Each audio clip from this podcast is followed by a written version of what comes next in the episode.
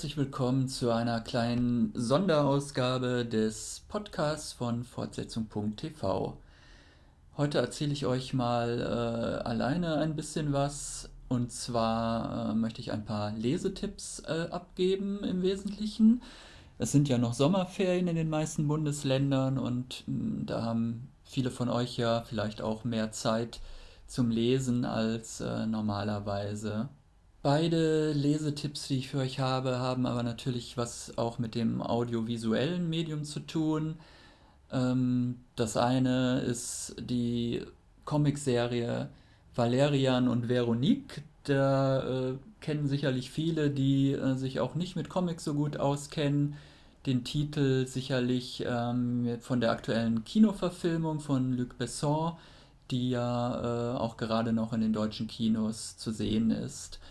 Das zweite, was ich euch dann noch vorstellen möchte, auch nicht mehr so ganz neu, das Buch Not Wet Kind of Girl von Lina Dunham und die kennen wir natürlich vor allem als Showrunnerin bzw. Creatorin und Hauptdarstellerin der HBO-Serie Girls, die ja auch vor ja, einem halben Jahr ungefähr ähm, zu Ende gegangen ist mit der sechsten Staffel. Fangen wir aber an mit Valerian oder Valerian, wie man wahrscheinlich äh, richtigerweise sagen müsste, ähm, weil es sich äh, ja um eine französische Comicserie im Original handelt. Bei der ähm, Verfilmung von Luc Besson, die hat er ja auf Englisch gedreht, da hat man wahrscheinlich, um sich dem internationalen oder dem US-Markt äh, anzupassen, äh, sagt man dann halt immer Valerian. Ich muss sagen, mir geht das fürchterlich auf die Nerven. Ich habe den Film auch in der Omo-Fassung gesehen, was normalerweise ja eigentlich immer eine gute Idee ist.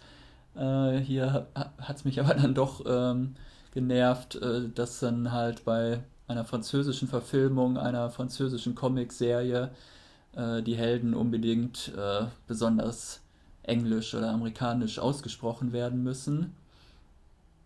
Und äh, da ich die Comicserie auch schon seit längerem kenne und eigentlich mir nie große Gedanken darüber gemacht habe, wie man jetzt äh, die Hauptfiguren aussprechen soll, äh, das waren für mich einfach immer Valerian und Veronique.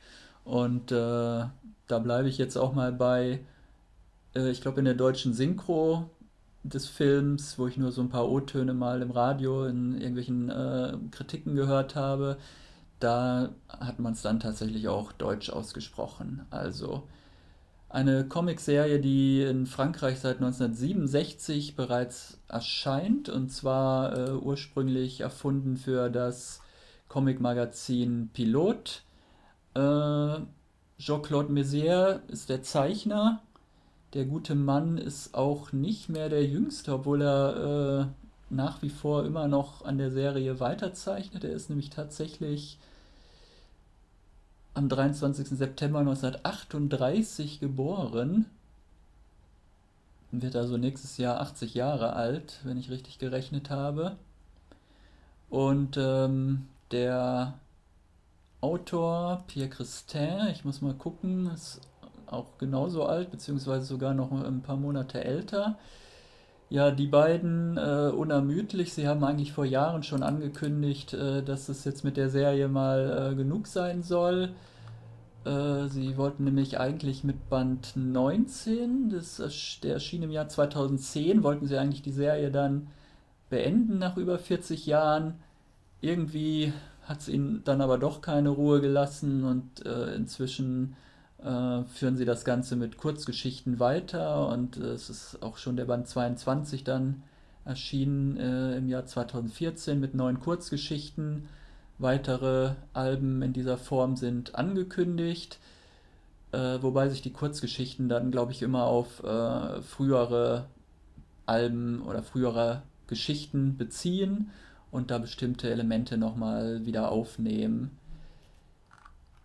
Ja, worum geht es eigentlich in der Serie? Also im Original heißt sie ja äh, Valerian et Laureline. Und aus irgendwelchen unerfindlichen Gründen hat der Carlsen Verlag, der die Alben seit 1978 auch bereits äh, in Deutschland äh, herausgibt, ähm, der weiblichen Begleiterin von Valerian dann einen anderen, auch sehr französisch klingenden Namen verpasst, nämlich Veronique. Also ich vermute mal aufgrund der Alliteration heißt es dann auf Deutsch halt traditionell Valerian und Veronique. Die beiden ähm, sind Agenten des Raumzeitservice. Es äh, ist eine, ja, so eine Art Polizei oder äh, Geheimdienstorganisation, die halt in der Zukunft äh, agiert. Und zwar äh, im Auftrag der ähm, Regierung von Galaxy City. Das ist also ähm, die oder der Planet oder die Stadt, äh, wo sich äh, die Menschen praktisch angesiedelt haben, nachdem die Erde unbewohnbar geworden ist. Äh, durch eine Atomkatastrophe, glaube ich, beziehungsweise generell einfach durch die fortschreitende Umweltzerstörung. Ja, inzwischen wurde halt der Raumzeitsprung erfunden und das ermöglicht nun halt den Agenten dieses Raumzeitservice einfach zu jedem beliebigen, äh, nicht nur örtlichen Punkt im Universum, sondern halt auch zu jedem beliebigen Zeitpunkt in der Geschichte zu springen, äh, wo immer halt äh, irgendein Auftrag wartet oder halt irgendetwas zu erledigen ist.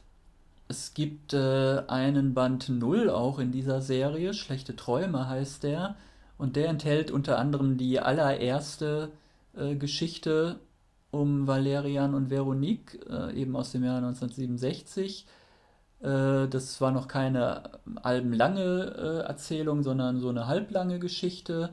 Und da erfahren wir halt, wie Valerian denn äh, seine Partnerin Veronique überhaupt kennengelernt hat. Und zwar stammt diese eigentlich aus dem Jahr 1000 von der Erde natürlich. Und äh, Valerian hat da halt einen Auftrag und äh, lernt dann halt diese junge Frau aus dem Mittelalter kennen und äh, weil sie halt mitbekommt, ähm, dass er aus der Zukunft stammt und das könnte natürlich zu einigen äh, ja, Problemen führen bei der weiteren Entwicklung der Menschheit.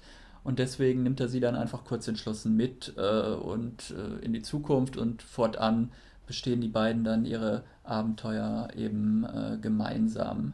Am Anfang ist es Valerian eigentlich eine relativ konventionelle ähm, Science-Fiction-Serie für Kinder und Jugendliche, was natürlich auch äh, geschuldet ist einfach dem Magazin, für das die Serie entstanden ist. Pilot war ja traditionell eigentlich eher eine Comic-Zeitschrift für Kinder und Jugendliche, wo ja unter anderem auch Asterix äh, zum Beispiel äh, seine ersten Auftritte hatte.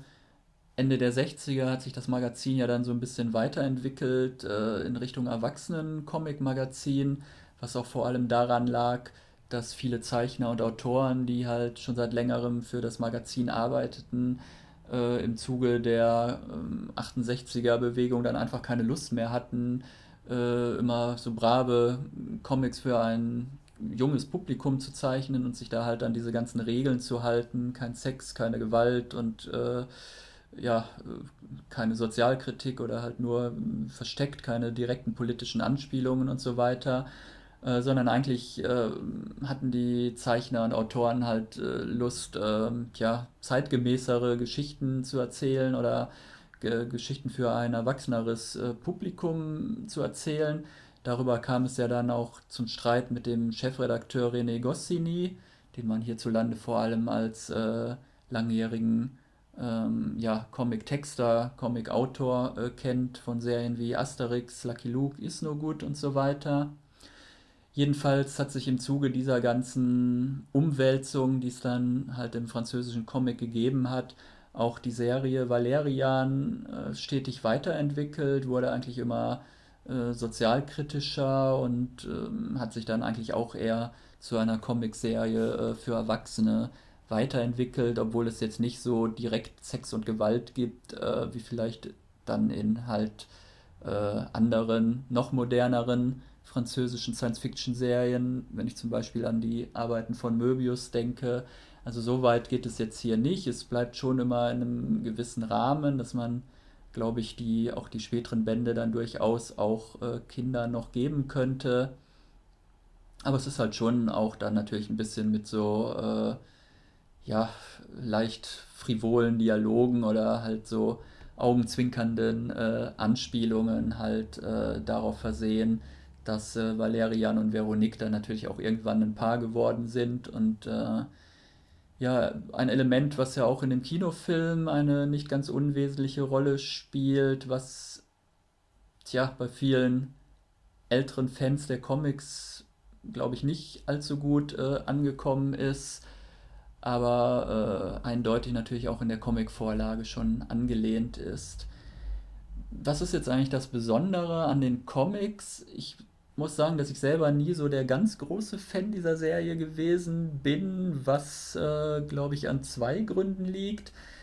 Und das sind aber eigentlich auch beides die Sachen, die die Serie auch so ein bisschen auszeichnen.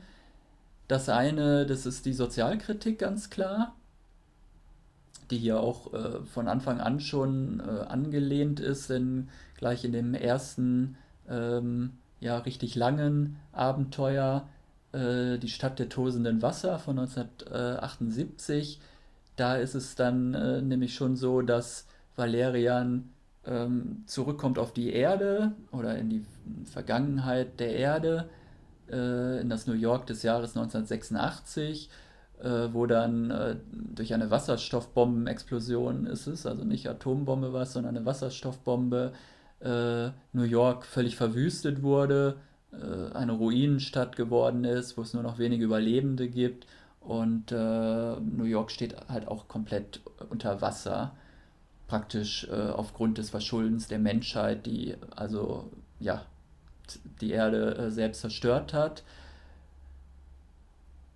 Und diese Sozialkritik zieht sich eigentlich äh, immer weiter, auch durch die komplette Serie vor allem in den ersten Bänden stark ähm, immer wieder anzutreffen. Es geht also immer wieder um die Hybris der Menschen, um darum, wie äh, andere Völker, die man äh, vermeintlich für äh, unterlegen hält oder für weniger entwickelt hält, dann halt unterdrückt oder ausbeutet oder halt äh, um halt äh, praktisch den Wohlstand der Menschheit zu mehren, dann halt diese sogenannten primitiven Völker äh, dann immer wieder ausbeutet oder äh, ja, kolonialisiert, um an deren Bodenschätze ranzukommen und so weiter. Das ist grundsätzlich natürlich was, was die Serie sehr auszeichnet und halt auch abhebt von so reiner eskapistischer Science-Fiction-Literatur. Ich hatte aber immer ein bisschen das Problem, dass mir die Sozialkritik meistens zu platt war oder zu äh, dick aufgetragen war. Äh, ein Problem, was ich generell mit dem Autor Pierre Christel ha äh, habe. Er hat ja auch äh, viele, äh, tja, heute würde man fast sagen Graphic Novels, also vielleicht treffender gesagt äh, Comic-Romane geschrieben, die dann Enki Bilal äh, zeichnerisch umgesetzt hat. Und ähm, da ist es halt auch genauso, dass ich da oft das Gefühl habe, dass so ein bisschen mit dem erhobenen Zeigefinger äh, ja die, die Figuren reden oder die Handlung äh, immer so ein bisschen wie aus dem Lehrbuch, äh, wie aus dem po politischen Sachbuch daherkommt und ähm, es dem Herrn Christel dann oft meiner Meinung nach nicht so gelingt, wirklich eine packende Geschichte äh, zu erzählen, also wo dann halt wirklich die die fiktive Geschichte oder die, die Handlung selber äh, überzeugend ist oder im Mittelpunkt steht, sondern es ist schon immer sehr auf die Message hin halt äh, geschrieben. Und das stört mich bei ihm immer sehr und ist leider halt bei äh, vielen Valerian-Geschichten von ihm dann halt äh, auch äh, zu merken. Das andere, das, das sind die Zeichnungen, die auch ein bisschen sehr speziell sind. Also ich finde, der Herr Messier hat so, so einen sehr verwaschenen Stil. Man hat da manchmal so Probleme äh, zu erkennen, was im Einzelnen die Details eigentlich äh, darstellen sollen. Was mir jetzt aber doch nochmal wieder aufgefallen ist, als ich nochmal ein paar von diesen äh, älteren äh, Werken äh, von Valerian äh, gelesen habe, ist einfach dieser unglaubliche Einfallsreichtum äh, der beiden, also sowohl diese fantastischen Welten, die Christel entwirft, als auch wie Messier das dann zeichnerisch umsetzt. ist halt schon immer wieder beeindruckend und ähm, die beiden erfinden einfach die verrücktesten Aliens, überbordende Landschaften, also kein äh, Planet, auf den äh, die Hauptfiguren kommen, sieht genauso aus wie der vorherige, sondern es sind immer wieder ganz andere Welten, ganz unterschiedliche Welten. Ähm, das eine ist ein Eisplanet, das andere ist ein Wüstenplanet, das dritte ist ein Dschungelplanet. Und es ist aber immer wieder so, dass einem da mm, Aliens begegnen, die total hu humorvoll halt äh, gestaltet sind, gezeichnet sind und äh, ja, einfach eine überbordende Fantasie. Ich finde, den äh, ersten Geschichten merkt man dann auch teilweise deutlich an, dass, dass sie so in den 70er Jahren äh, entstanden sind und habe mich dann auch des Öfteren mal gefragt, äh, welche Drogen da bei den Autoren oder bei den Zeichnern, ich möchte ihm jetzt nichts unterstellen, aber dass da vielleicht doch die eine oder andere psychedelische Droge im Spiel gewesen ist, ähm, weil dann doch manchmal so äh, überbordende, knallbunte Zeichnungen, die schon sehr psychedelisch äh, wirken, ja, wo dann auch die Pendelgrenzen sich auflösen und auf einer ganzen Seite irgendwie die gleiche Figur, äh, ja, äh, fünfmal zu sehen ist, durch irgendwelche fantastischen Welten schwebt. Äh, Raum und Zeit sind eigentlich auch in den Bildern dann teilweise schon aufgelöst. Und äh, das erinnert schon sehr an, an Möbius teilweise und an die Hochzeiten von, von Möbius, von seinen psychedelischen Comic-Geschichten. Und ist ja dann auch was, was Luc Besson meiner Meinung nach ziemlich kongenial in den Film übertragen hat. Sicherlich auch kein perfekter äh, Film. Kann man sicherlich auch einiges dran kritisieren, an, den, an der äh, Story vor allem, die dann vielleicht ein bisschen flach ist teilweise. Äh, oder halt auch die Dialoge, die dann nicht äh, so wahnsinnig berauschend sind. Wobei Luc Besson jetzt natürlich auch nie so für seine äh, Dialogkünste ähm, berühmt war, sondern ja immer eher für das Visuelle und für diese, dieses Überbordende in seinem Regiestil und in seiner visuellen Umsetzung.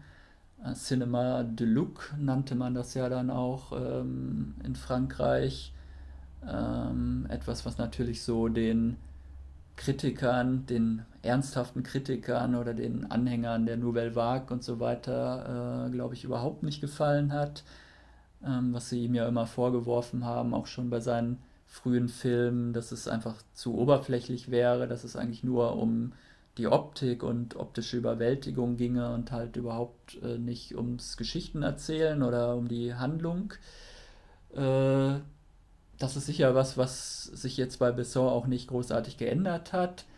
Ähm, was ich aber schon finde, ist, dass der Film, obwohl er sich natürlich einige Freiheiten äh, nimmt bei der Umsetzung der Comicvorlage und jetzt nicht äh, sklavisch eins zu eins äh, zum Beispiel ein Album einfach äh, verfilmt, aber es ist schon, ähm, finde ich, ziemlich nah am, am Geist, am Spirit der Comicvorlage, sowohl was das Optische angeht, da sind also viele Bilder und Szenen, die mehr oder weniger eins zu eins aus äh, der Comic-Vorlage, beziehungsweise hauptsächlich ja aus dem ähm, zweiten Band, äh, nein, welcher ist es? Der sechste Band ist es, Botschafter der Schatten von 1980, äh, der hier grob als Vorlage für den Film diente und da sind halt wirklich viele Bilder eins zu eins übernommen äh, viele Aliens, viele Situationen einfach mehr oder weniger eins zu eins aus diesem Band äh, übernommen worden.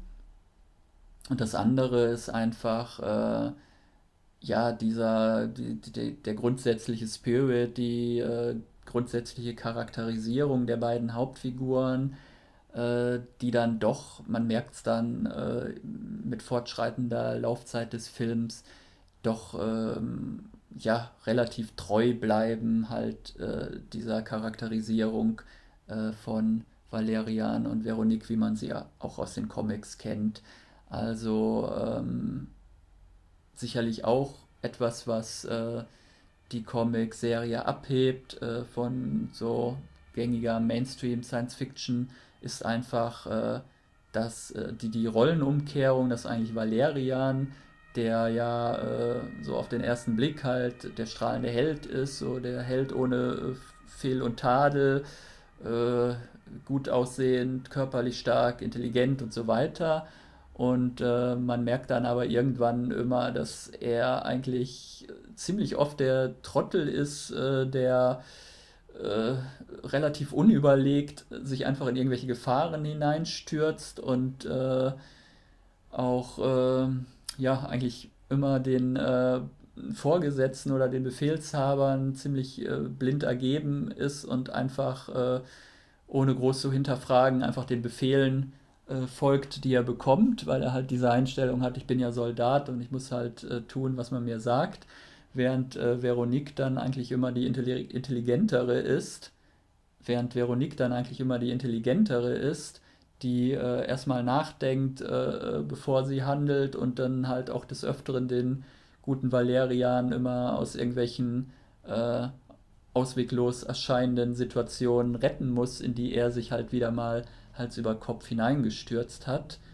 Und ähm, zum anderen ist Veronique halt eindeutig auch die äh, moralisch überlegenere, die dann äh, des Öfteren mal irgendwelche fragwürdigen äh, Entscheidungen der Militärs oder der äh, äh Erdregierung halt äh, hinterfragt oder dann halt ähm, ihren Partner Valerian praktisch dazu ja, anstoßen muss, sich einfach auch mal hinwegzusetzen ähm, gegen die Befehle, wenn die halt äh, moralisch äh, eigentlich völlig untragbar sind. Das kommt meiner Meinung nach in dem Film auch sehr schön rüber, vor allem zum Schluss dann. Äh, muss ich auch dem Be Luc Besson hoch anrechnen, dass er die Sozialkritik äh, nicht äh, jetzt irgendwie dem auf dem Blockbuster-Altar äh, sozusagen geopfert hat. Das war eigentlich meine größte Befürchtung, dass er die Sozialkritik völlig rausstreicht. Ähm, damit man dann einfach einen knallbunten, leicht verdaulichen ähm, Science-Fiction-Blockbuster-Film hat. Und ähm, da kommt ja doch in der letzten halben Stunde doch einiges an äh, sozialkritischer und kapitalismuskritischer äh, Botschaft noch in dem Film rüber, äh, was mir also auf jeden Fall auch ziemlich gut gefallen hat. Ja, Valerian und Veronique, die Comicserie auf jeden Fall eine Empfehlung für alle, denen jetzt der Film vielleicht gut gefallen hat oder die generell vielleicht auch ähm, etwas anspruchsvollere ähm, Science-Fiction äh, ja, Comics äh, mögen, vielleicht auch im Stil von Möbius zum Beispiel. Äh, 21, äh, ne, 22 reguläre ähm, Alben sind es, die bei Carlsen Comics auf Deutsch erschienen sind. Soviel ich weiß, die meisten leider ähm, verlagsseitig vergriffen. Es gibt allerdings eine äh, Gesamtausgabe im Hardcover-Format, äh, die dann jeweils immer ähm, drei Bände, ähm, also drei Alben in einem Buch versammelt. Da sind äh, sieben Bände erschienen äh, seit dem Jahr 2010 und da bekommt man dann halt für ungefähr 30 Euro immer ähm, drei äh, frühere Alben, dann noch mit ein bisschen äh, Einleitung und ein bisschen äh, ja, Einordnung auch in die Entstehungsgeschichte und so weiter. Äh, George Lucas hat sich ja auch ziemlich inspirieren lassen ähm, bei den Valerian Comics. Da gibt es auch in der Gesamtausgabe dann äh, ja, schöne Bildbeispiele, wo man dann nochmal sehen kann, was aus der Star Wars, äh, aus den Star Wars Filmen eigentlich doch sehr ähnlich aussieht von der ähm, visuellen Umsetzung wie einige Elemente aus Valerian Comics, die deutlich ähm, früher veröffentlicht wurden als die Star Wars Filme. Ja, Jetzt kommen wir mal zu Lina Dunham. Es ist, glaube ich, kein Geheimnis, ähm, falls ihr schon mal äh, einen unserer älteren Podcasts äh, gehört habt, äh, die wir ja zur Serie Girls gemacht haben, dass ich doch ein ziemlicher Fan bin, äh, nicht nur von Girls, sondern auch von Lina Dunham. Und das hat sich jetzt eigentlich auch nochmal bestätigt, nachdem ich mir jetzt auch endlich mal äh, ihr Buch besorgt habe, Not That Kind of Girl. Das äh, ist ja auch auf Deutsch schon ein bisschen äh, länger erschienen, nämlich seit 2014, glaube ich. Ich schaue nochmal kurz nach. Genau, 2014 erschien ja sowohl die ähm, Originalausgabe als auch dann halt die deutschsprachige Ausgabe im S. Fischer Verlag Frankfurt. Übersetzt ist das Ganze von Sophie Zeitz und Tobias Schnettler. Und ähm, tja, was ist es eigentlich? Es ist eigentlich eine, auch wenn es nicht so verkauft wird, äh, kaum verkappte Autobiografie, würde ich sagen. Memoiren könnte man es vielleicht auch nennen, weil es so eine etwas äh, lockerere Form hat. Ja, schon interessant. Die meisten Leute, Schriftsteller, Künstler, Kreative und so weiter, schreiben ihre Memoiren eher in fortgeschrittenerem Alter, äh, mit 60, 70 oder noch älter. Lina Dunham hat das Ganze veröffentlicht mit 28, wenn ich richtig gerechnet habe. Oder knapp 30 jedenfalls, oder noch nicht 30 Jahre alt.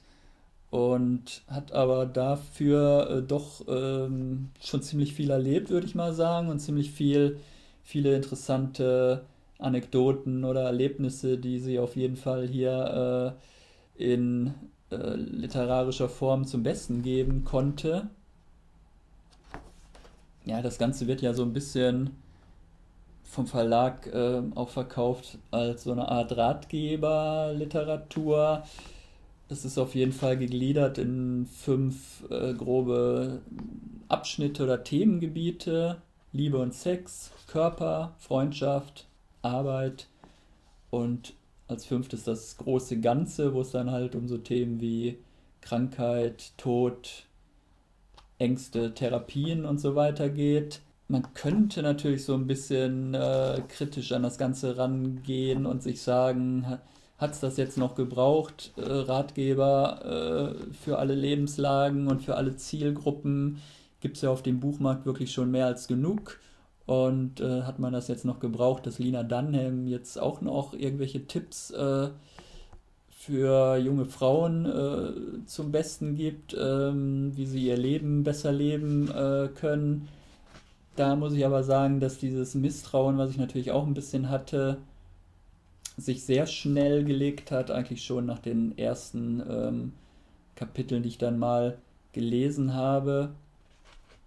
Man muss das Ganze natürlich auch nicht chronologisch äh, lesen oder von Seite 1 bis Seite 200 äh, oder ja, 300, 300, ah, es sind genau 300 Seiten, wenn man mal die Danksagung weglässt, oder auf Seite 300 endet es dann jedenfalls. Ähm, so muss man eigentlich nicht rangehen, sondern man kann natürlich auch einfach mal ein bisschen schmökern, ein bisschen blättern oder im Inhaltsverzeichnis halt gucken, was interessiert mich am meisten, womit fange ich an.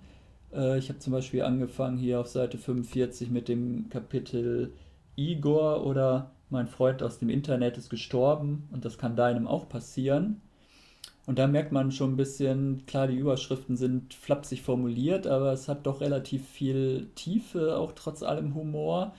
Ähm, ja, weil halt ähm, auch die ernsten Themen, die großen Themen des Lebens ähm, von ihr behandelt werden, wie halt zum Beispiel äh, ein ja, Social Media Freund, von dem sie dann, also der sich dann eines Tages einfach nicht mehr meldet in dem äh, Chatroom oder in dem Forum, wo sie da sich immer mit ihm austauscht und dann erfährt sie einfach äh, Monate später von einer gemeinsamen Freundin, dass äh, dieser Igor halt äh, sehr jung gestorben ist. Und ähm, ich sag mal, alle Leute, die Girls mochten, die werden denen wird dieser Schreibstil äh, von Lina Dunham sehr bekannt vorkommen, sehr vertraut vorkommen, äh, denn es ist eigentlich äh, genauso, wie sie auch ihr, ihre Serie angelegt oder geschrieben hat. Ein, ein sehr lakonischer, äh, humorvoller, immer wieder mit äh, Pointen äh, durchsetzter ähm, Schreibstil. Sehr persönlicher Schreibstil, sehr autobiografisch das Ganze natürlich. Und ähm, aber wie gesagt, dann auch immer wieder mit ernsteren Momenten, mit nachdenklicheren Momenten. Äh, die ernsten Themen des Lebens werden auf keinen Fall ähm, ausgespart.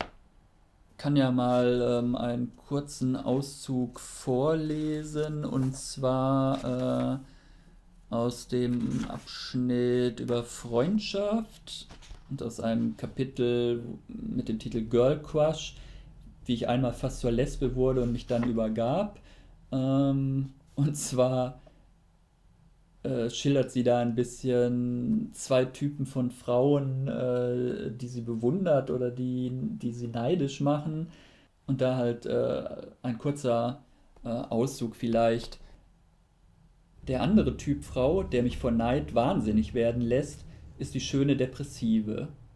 Ich weiß, Depressionen zu verherrlichen ist nicht gut aber ich spreche hier eher von einer leichteren Form der Melancholie, die beim Kassierer im Supermarkt total nerven würde, aber bei einer bestimmten Art langgliedriger, strähniger Jungschauspielerin, Schrägstrich Lyrikerin, sehr gut ankommt. Als ich eines Sonntags durch Brooklyn spazierte und einen Milchreis essen wollte, begegnete ich zufällig der Freundin eines guten Freundes von mir. Sie joggte und ihre blassen Beine reichten kilometerweit aus der kurzen Retro-Laufhose heraus. Leanne, wie geht's? fragte ich. Sie sah mich mit müden Augen an und sagte mit einem viktorianischen Seufzer Scheiße. Ich war so beeindruckt. Wer antwortet schon ehrlich auf diese Frage? Nehmen wir mal an, ich wäre gerade dabei, mir eine Waffe zu kaufen, um mich damit umzubringen, und würde einem flüchtigen Bekannten begegnen der in der PR-Abteilung von H&M arbeitet. Flüchtiger Bekannter: Hey, was geht? Lina: Och, nichts Besonderes. Ich will nur was Komisches kaufen. Flüchtiger Bekannter: Lange nicht gesehen. Wie geht's denn so? Lina: Ach, ich weiß nicht. Schon okay. Das Leben ist einfach so seltsam, oder? Voll krank irgendwie. Ich mein, wir sollten mal Kaffee trinken gehen. Ich habe eigentlich immer Zeit.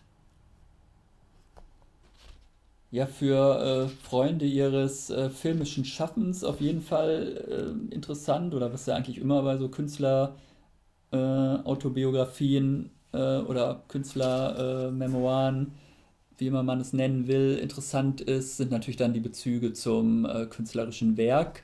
Und hier habe ich doch einige Situationen äh, wiedererkannt, die sie äh, offensichtlich mehr oder weniger eins zu eins aus ihrem Leben, aus ihrer persönlichen Erfahrung in ihre Serie äh, dann äh, übernommen hat oder auch in ihren ähm, Kinofilm Tiny Furniture, den sie ja äh, kurz vor Girls äh, schon gemacht hat. Ähm, wo ja auch ihre halbe Familie und ähm, Freundeskreis äh, vorkommen und selber mitspielen. Und ja, hier findet man einfach dann einige äh, Situationen, wie gesagt, die ähm, dann in, ihren, in ihrem filmischen Schaffen äh, aufgegriffen, verarbeitet wurden. Ich äh, glaube, hier bei dem Kapitel, wer hat meine Gebärmutter verschoben, das das auch mal in einer Girls-Folge thematisiert wurde. Äh, dass halt ein äh, Besuch beim Gynäkologen ergibt, äh, dass äh, ihre Gebärmutter ähm, ja, ein bisschen verrückt ist oder äh, anatomisch äh, so ein bisschen an, an, an einer ungewöhnlichen Stelle äh, sich befindet. Und ähm, ja, es gibt dann auch ein Kapitel über eine beinahe Vergewaltigung oder halt einen sexuellen Kontakt, der dann äh, in eine sehr unangenehme äh, Richtung sich entwickelt und äh, ähm, wo dann halt eine Freundin ihr anschließend, äh, als sie darüber äh, erzählt, sagt, äh, du Lina, das war eindeutig eine Vergewaltigung, was dir da passiert ist.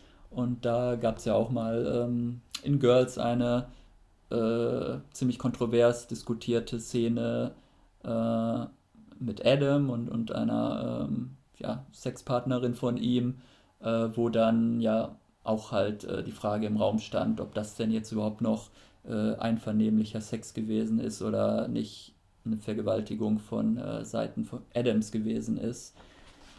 Ja, sie gibt natürlich auch so ein bisschen Einblick in ihre Arbeit, äh, wie das so ist als junge, Mitte 20-jährige Frau, die jetzt plötzlich in Hollywood äh, Fuß fasst und da äh, von HBO ihre eigene Serie bekommt, äh, wo sie selber die äh, Creatorin und, und äh, teilweise Regisseurin ist, was sie sich dann anhören muss von älteren Männern, älteren Regisseuren, Produzenten in Hollywood halt, äh, die das überhaupt nicht gewohnt sind oder ihre Welt zusammenbrechen sehen, dass jetzt eine junge Frau plötzlich auch dieselbe Position hat wie sie oder halt überhaupt äh, äh, ja, in, in dieser Rolle da schon äh, arbeiten darf, äh, die sie dann mehr so als Sexobjekt betrachten und äh, irgendwie ins Bett ziehen wollen oder mit so äh, fadenscheinigen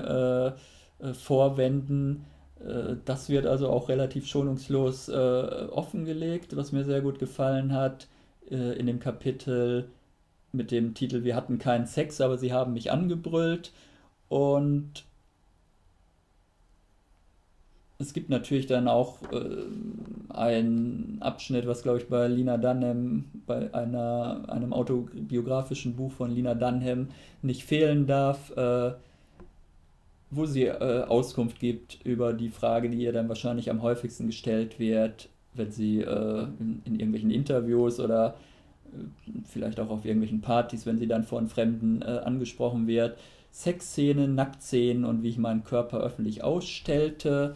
Also über die vielleicht auch etwas müßige Frage, äh, warum machst du immer diese Sexszenen äh, in deinen Filmen oder in deiner Serie? Warum entblößt du dich immer so gerne und ist dir das nicht peinlich? Und äh, ja, was soll das eigentlich?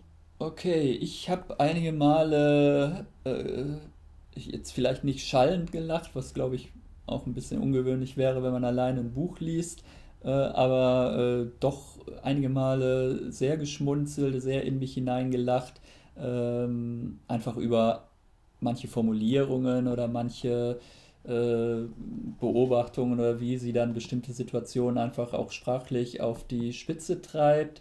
Also eigentlich genauso wie in der Serie Girls selber auch, die jetzt auch nicht äh, eine Pointe an die andere reite und jetzt nicht so die, die riesen äh, Comedy, ich lieg vor Lachen unterm Tisch äh, äh Serie war, sondern einfach immer wieder so kleine äh, absurde Momente, äh, witzige Sprüche und so weiter, wo man einfach kurz auflachen muss.